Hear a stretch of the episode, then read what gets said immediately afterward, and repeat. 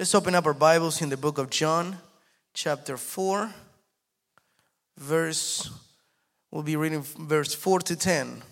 I think it's one of the most well known stories in the New Testament. And it's, it always amazes me how, even though we know the stories, God continues to talk to us constantly in passages that we already know. Um, so when you got it, shout amen. John chapter 4, verse 4 says, Now he had to go through Samaria. Now he's talking about Jesus. So he came to a town in Samaria called Sychar, near the plot of ground Jacob had given to his son Joseph. Jacob's well was there, and Jesus, tired as he was from the journey, sat down by the well. It was about noon. Now, this is specific why it says it was about noon. When a Samaritan woman came to draw water, Jesus said to her, Will you give me a drink? His disciples had gone into the town to buy food. The Samaritan woman said to him, You are a Jew, and I am a Samaritan woman. How can you ask me for a drink? For Jews do not associate with Samaritans. Jesus answered, If you knew the gift of God and who it is that asks you for a drink, you would have asked him, and he would have given you living water. Close your eyes right there where you're at. Father, we just want to thank you this morning for the privilege of being in your house. It is our honor to be in your presence. Thank you for loving us the way you have. Thank you for bringing us here this morning. We could have stayed at home, we could have been sick, but you have kept us safe to be in your presence, to hear from you. God, speak to us. Open up our hearts, our eyes, our ears, and may this word sit in our heart and change us, transform us. In Jesus' name we pray, and we shall give you the glory in everything we do. Amen and amen. You may be seated and get comfortable.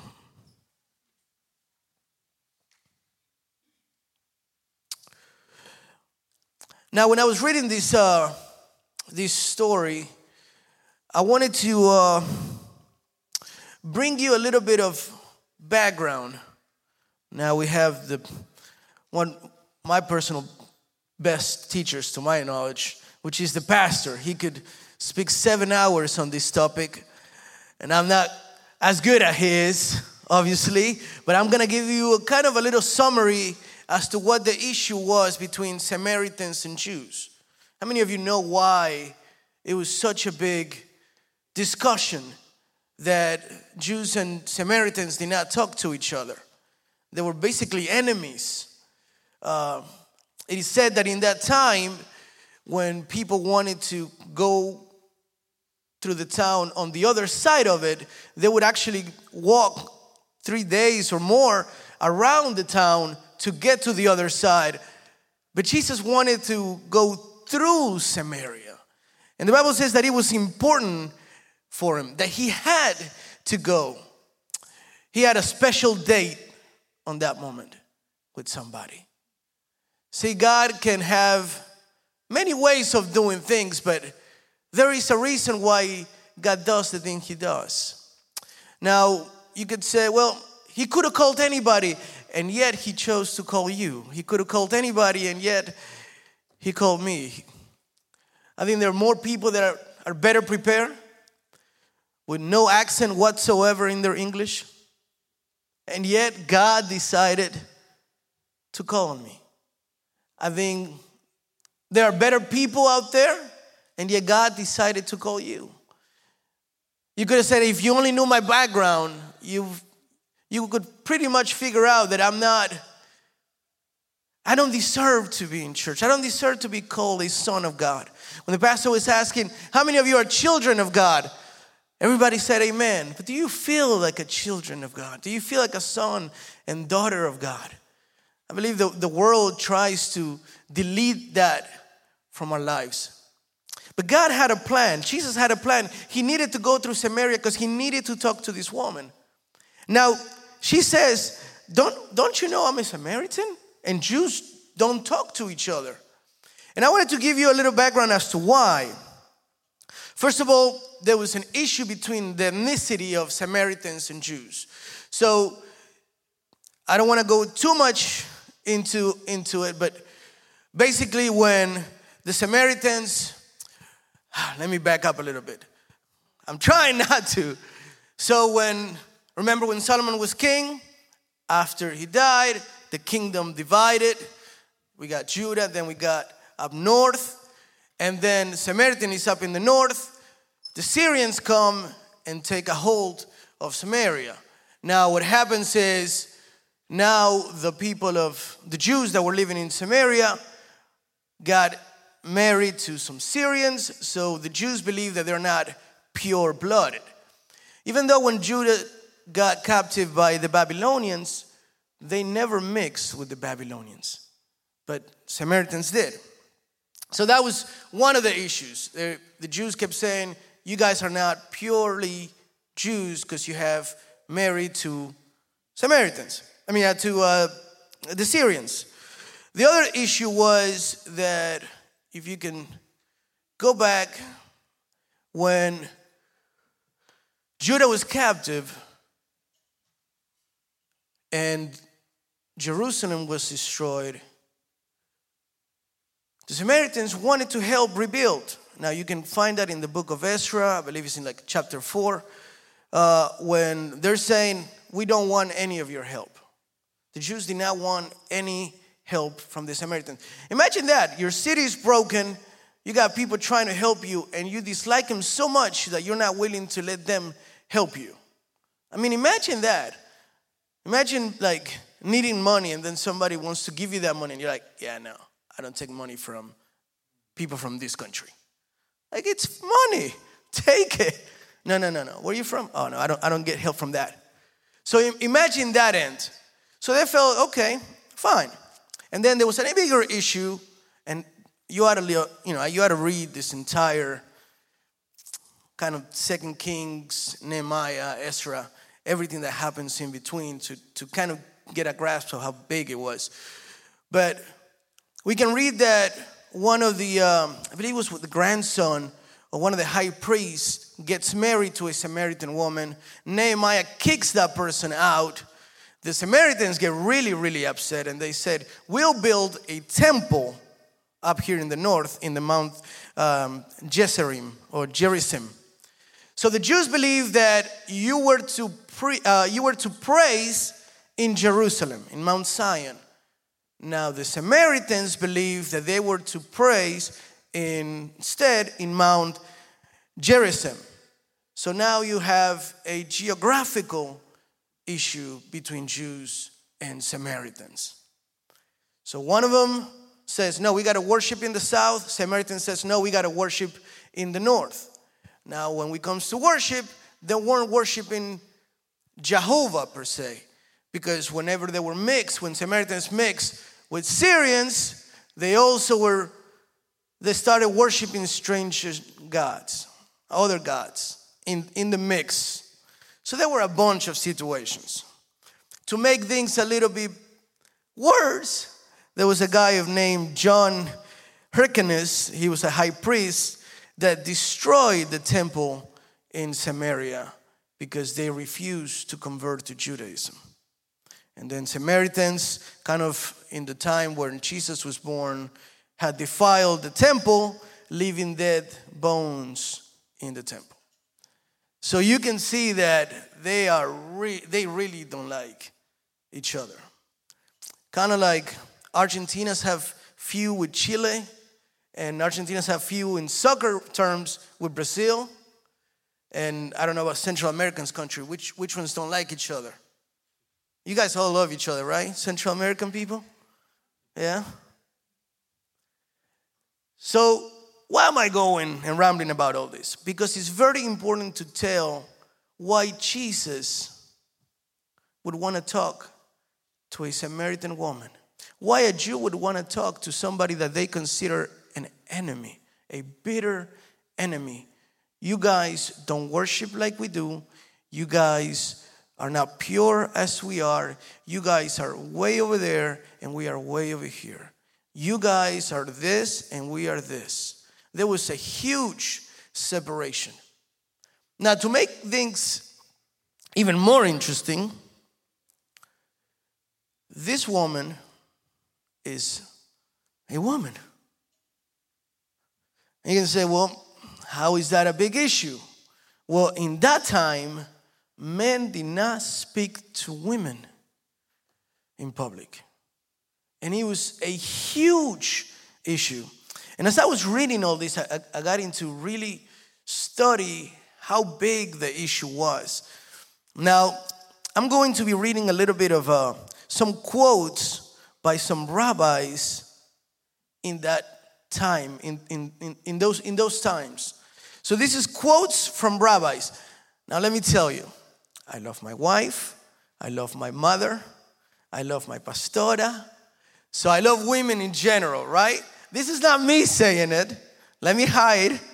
This is some quotes because I want you to understand the, the context of that era right there and then. Listen to what Rabbi uh, Baiha Ben said.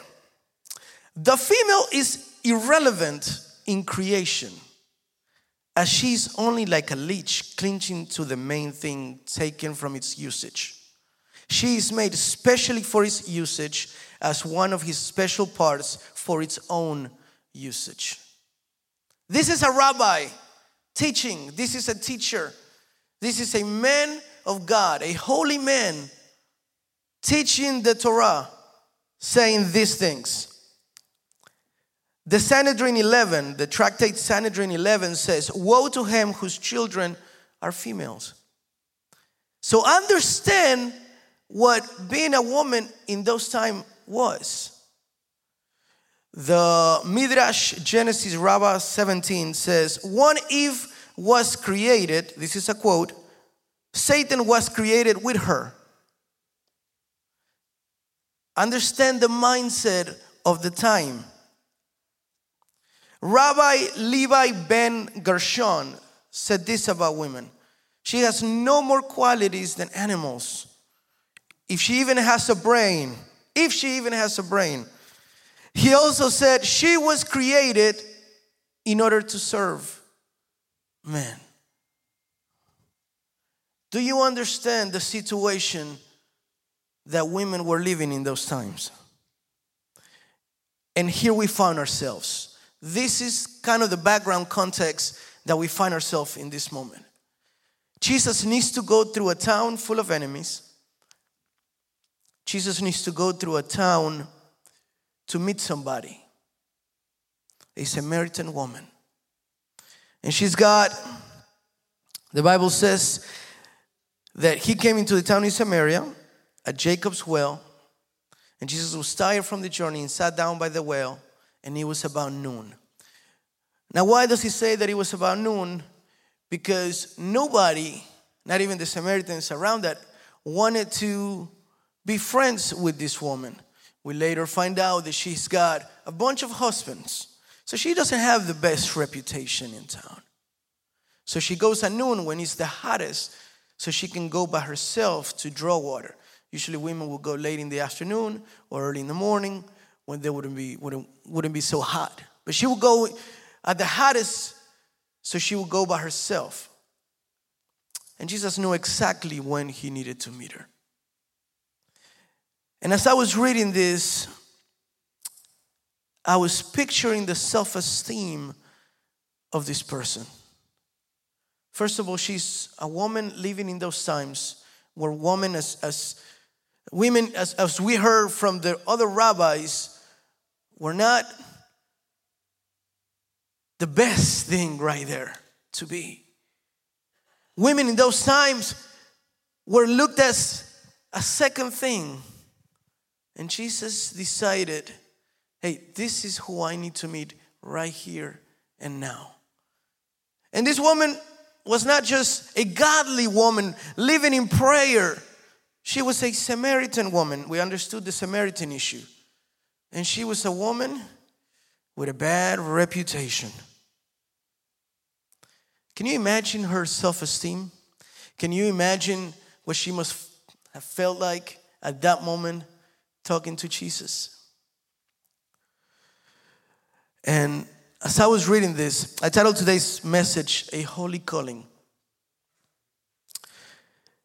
Because in that moment, when we hear the conversation between Jesus and her, Jesus didn't say, Hey, woman, stop what you're doing and serve me. Hey, Samaritan woman, you are lower than I, a Jew. Therefore, you need to do this. Jesus said, Could I have some water? And she was amazed that he didn't order her or that he even spoke to her. He said, You're asking me? And I stop right there because I want to ask you something that God asked me. Do you know that I'm still asking people to do things? People that, are, that would be surprised to be called by me, to be asked by me to do something. What is it that God is asking you to do this morning? What is it that God is asking you to draw from? What is it that God is calling you or calling us to do this morning? To draw from the deepest of our own spirit, to draw strength from where we have none. Imagine, she's saying, You're, you're asking me? Don't you know that I'm a Samaritan? Don't you know that we don't talk to each other? Don't you know that we're basically enemies? Don't you know that there, there's this whole geographical socialist situation where you guys worship in the south and we worship here in the north? Don't you know that there's a fight between us? And don't you know that you're a man and I'm a woman and we shouldn't talk to each other? Don't you know that you're a rabbi, that you're a teacher, that you're a holy man and I have a bad reputation? Don't you know who you're talking to? And you're asking me to do something? And I feel like sometimes we get to that point. God, don't you know the label that I have? Don't you know my labels? You think I chose, I, I, I, chose to be here at noon? No, I'm trying to hide from everybody, said this woman. I'm coming here at noon because I don't want to be seen by anybody, and nobody wants to be seen with me. This is why I'm coming at noon. Don't you know who I am? Don't you know what I am? And you're asking me? God keeps asking us. See, we see ourselves with the label that the world has been given us, and, and, and the label of failures from the past, and the label of God, don't you know how many times I have failed? And God, don't you know that I am not capable? And God, don't you know that I, I don't have the, the wisdom that others have? God, don't, don't you know what I am? God, you seen what I was last week. God, you seen what I was years ago. God, don't you know what I am? I shouldn't even be in this place and you're asking me and you're trying to talk to me and you made a plan to meet me at this time? God, I mean, imagine this woman. Jesus, I, I wish you would have asked me this before I was with my five husband. I wish you would have asked me when I was when I was single. I wish you would have I wish you would have met me before I am today. What is that label that keeps on being like a big old neon sign in our heart that stops us from listening to God's request? And I love that Jesus didn't condemn her. She had five husbands, was living with one that wasn't one. And Jesus didn't say anything about this. It wasn't the first thing. See, it's amazing how us as humans, the first thing that we see is the exterior. And then after that, we see the exterior. If we're not fully convinced, then we want to know what the testimony from that person is. What is your background? Where do you come from? Why, why should I listen to you? Why should I help you? What can you do for me? And I love that Jesus was not worried about everything that she had been through. He wasn't worried about what she had done before, what she had become. He wasn't there to condemn her. He wasn't there to say, Hey, I am Jesus. I'm here to let you know that you've been living an awful life. She knew that about herself. He wasn't there to tell her, You have been doing wrong. I am a Jew and you're a Samaritan. I came here to teach you the right way to worship. I came to explain once and for all in which mountain you ought to be worshiping.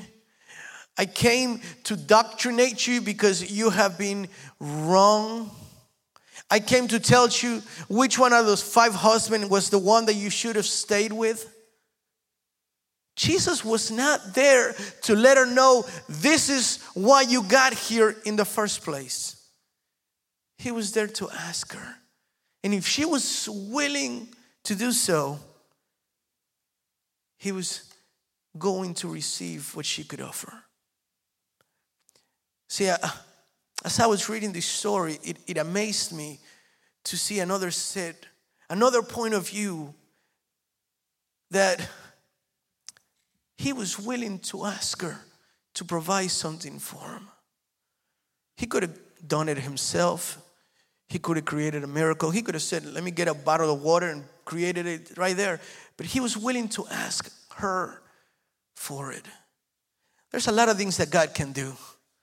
But He wants to ask us to be part of it. He wants us, us so His glory can be manifested. There's a lot of things that God could do that God, but He wants to use you and He wants to use me for His glory, for His purpose. Are you willing to say yes? Are we willing to say yes? Verse 9 says, The Samaritan woman said, You are a Jew and I am a Samaritan woman. How can you ask me for a drink? We don't, we don't associate each other. Jesus answered her, If you knew the gift of God and who it is that asks you for a drink, you would have asked him and he would have given you living water. It is amazing that not only did Jesus said, if you were to ask me, I will give you living water. If you were to ask me something, I would give you what I have. If you are willing to give, if you are willing to give, if you were to ask me, I will be willing to give you even more. See, you're only giving me what you can offer, which is regular water from the well. I am willing to give you something you couldn't come up with, which is living water, which is myself. Imagine that. See, if we are willing to give God from what we have, He is willing to give Himself. He is willing to give what He has. And I promise you, the water that God has is better than anything that we can offer. What God has to give us is much better than anything that we can offer. See, we tend to think, well, God is asking way too much out of me. God is asking for time. God is asking for holiness. God is asking me to live a righteous life. God is just wanting me to deny to so many things. He's just asking me way too much. And Jesus is saying, if you were to ask me, I will give you living water. I will give you even much. I will give you even more than you can grasp. I will give you something that you couldn't even fathom. And you will be never thirsty ever again. Anything that God requires from us, He has given it before. And to an extent, much more than we can understand. Anything that God has requested from us, God has given it to us in a way that we couldn't even comprehend. He said, You want to sacrifice? I'll give you sacrifice. I give you my only son. Jesus says, Well, I'm, I'm asking too much from you. I'm, I'm giving myself. Nobody's taking my life from me. I'm giving it myself, says the Bible. So Jesus is, is meeting this woman at this moment of her life. He does not condemn her. He has nothing negative to say to her about who she is, what she is, and in the time that she's living. He came there to offer her something amazing. And the other thing that amazed me was that Jesus was not worried about his reputation.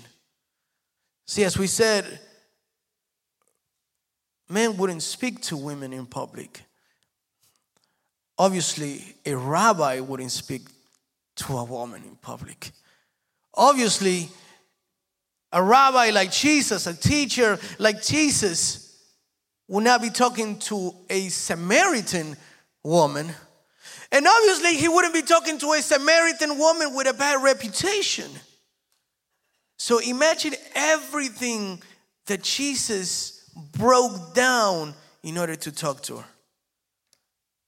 And the disciples came back and they saying, Jesus is talking to a woman alone? Jesus is talking to a Samaritan alone? Jesus is offering something to a Samaritan woman with a bad reputation alone by himself? No, that's, that's way too much.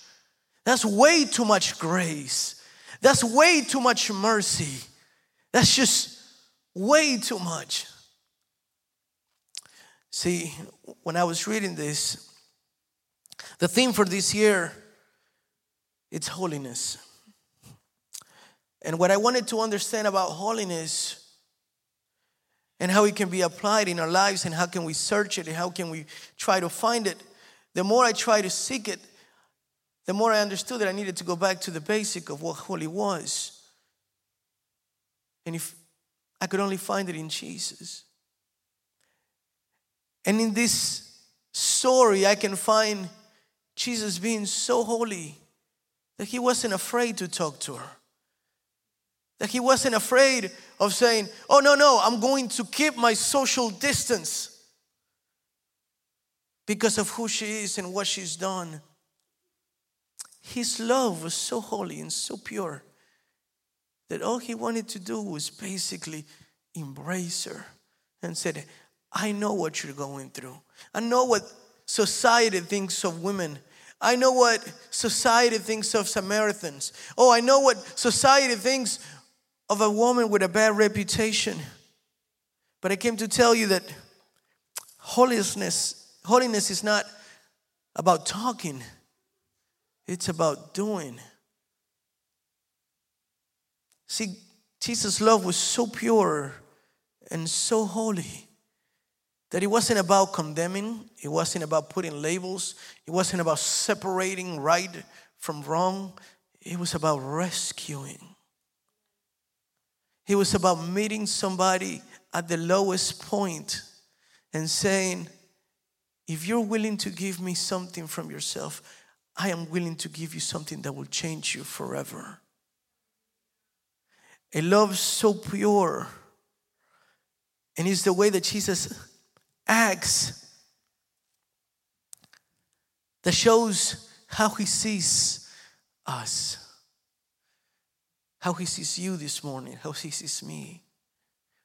So we can come into his service, come into his presence, and not feel like the labels that society, ourselves, our family, our wives, our husbands can put us to confront what God is to us. The labels of the world, the labels of the past. See, what amazes me is that what we can see here is that Jesus is not looking for reasons to not talk to us. Jesus is not looking for reasons to separate himself from us. He, Jesus is not looking for reasons to divide us from who he is. Jesus is looking for reasons to find us. Jesus is looking for reasons to love us, to embrace us. He is willing to remove every single label in order to find us. Can you think of a deeper, holier love than that? Jesus is willing to put every single label aside to find us. So imagine this encounter. This woman is saying, who is this man willing to offer living water? Who is this man not only has the audacity of, of requesting something from me, but also saying, If you were to ask me, I will give you a living water of which you will never be thirsty again. Now, listen, let's, let's read. Um, John 4 39. As I close up, John 4 39 says, Many of the Samaritans from that town believed in him because of this woman testimony. See, when he met her and said, I would explain this to you, bring me, bring me your husband. And she was honest with him. She said, I don't have a husband. He said, you, You're right, because you had five, and the one that you're living with is not a husband. And he was amazed. She was amazed that he knew him and says, You're a Jew. And, and it, it's this whole conversation is amazing because it says, Hey, but you say that we should worship here, and you said, and, and we think that we should worship up north. And Jesus said, I'm not worried about where you should worship because the time is coming and the time is now when neither of us will be worshiping in this temple or in that temple, but the Father is looking for people that will worship in spirit and in truth. I'm not talking about where in the geographical sense we ought to be worshiping. I'm trying to talk to you about in the spiritual sense how we should worship. Yeah, I know, uh, but when the Messiah comes, and, and listen to this, he says, The Messiah that you're talking about, it's me. And this is the very first time that Jesus introduces us as the Messiah himself. It's the first time that he identifies and, and, and, and opens eyes and says, I am what the Torah says. I am what the Bible says. I am that what the prophets have been saying. I am that Messiah. And he gives this declaration to a woman in that time. Not to Nicodemus, not, not to a rabbi, not to, to one of those high end priests, high end leaders, to a woman. We, we explain what rabbis believed of women in those terms. To a Samaritan woman, to a Samaritan woman with a bad reputation and this is who Jesus decides to open up to? Can you see how what the world and society thinks of unredeemable as leftover, Jesus sees it as something pure. This is who I want to manifest myself to. And imagine this in 439, many of the Samaritans from that town started believing in him because of this woman testimony. And listen what she had to say. He told me everything I ever did.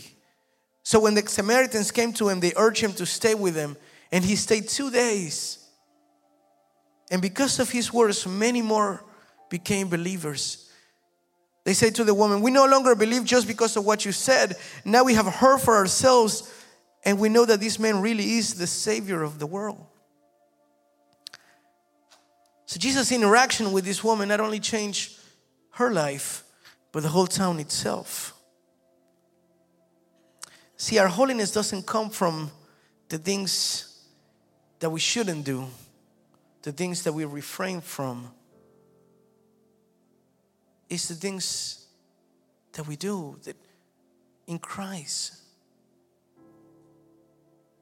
Being a Christian isn't about rules and what we shouldn't do, it's about the love of Christ in us. That doesn't allow us to condemn people for what they've done, but it teaches us of a love so deep, a love that breaks every single barrier, a love that doesn't see any signs, that doesn't see any labels. A love that embraces us, that lifts us up, and says, I want you to become an evangelist. I came to change this town through you, woman. I came to show who I am to you. Society may think that you're unsavable. But I came to tell you that I will use you. Thousands of years will go by, and people will know who you are because of this interaction. Are you willing to draw water from your well? Are you willing to draw strength from your well? Are you willing to draw obedience from your well? Are you willing to draw a yes, Lord, from your well? Are you willing to say yes one more time? Are you willing to remove pride and say, Yes, Lord? Are you willing to say, I'm sorry? Are you willing to draw something from yourself so God Himself can draw from Himself to we give you what He needs?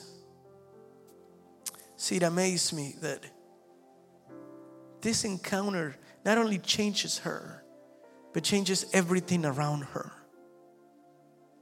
And it all starts with Jesus not being concerned about society, labels, and everything that's wrong with this woman, but everything that's right. As we get up this morning, I want us to think if we can get our feet. I want us to think of what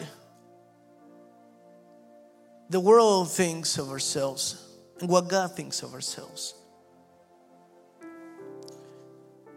I promise you, it's not a nice blazer, a tie, nice shoes that make you a good Christian or holier than anything.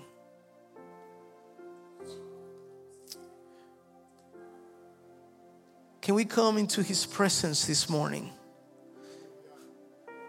accepting that love that breaks all barriers, that breaks all labels. A love so deep that's willing to call us at our lowest point. A mercy so big, a grace so big that's willing to clean us, use us for His grace and mercy.